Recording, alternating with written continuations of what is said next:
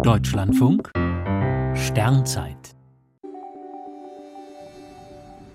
31. Dezember. Viele Gestirne für den Jahreswechsel. Gegen Mitternacht funkelt Sirius, der hellste Fixstern am gesamten Firmament im Süden.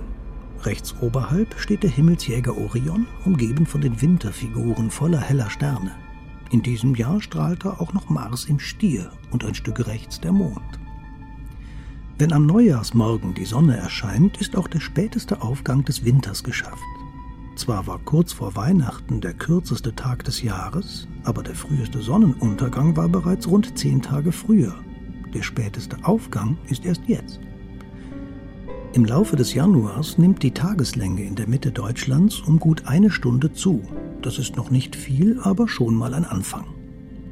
Die langen Nächte beginnen mit dem Auftritt von Venus und Saturn tief im Südwesten in der Abenddämmerung. Danach zieht der strahlend weiße Jupiter die Blicke auf sich. Er geht noch vor Mitternacht unter. Mars im Stier leuchtet fast die ganze Nacht. Am 23. Januar steht die Mondsichel dicht bei Venus und Saturn. Am 25. und 26. begleitet sie den Jupiter. Das Doppelgestirn aus Mond und Riesenplanet ist der wohl schönste Himmelsanblick des Monats. In der Nacht zum 31. Januar wandert der zunehmende Mond auf Mars zu.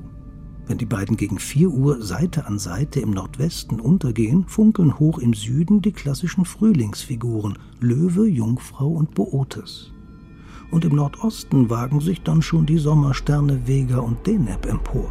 Sie alle signalisieren, dass dieser Winter bald zu Ende ist.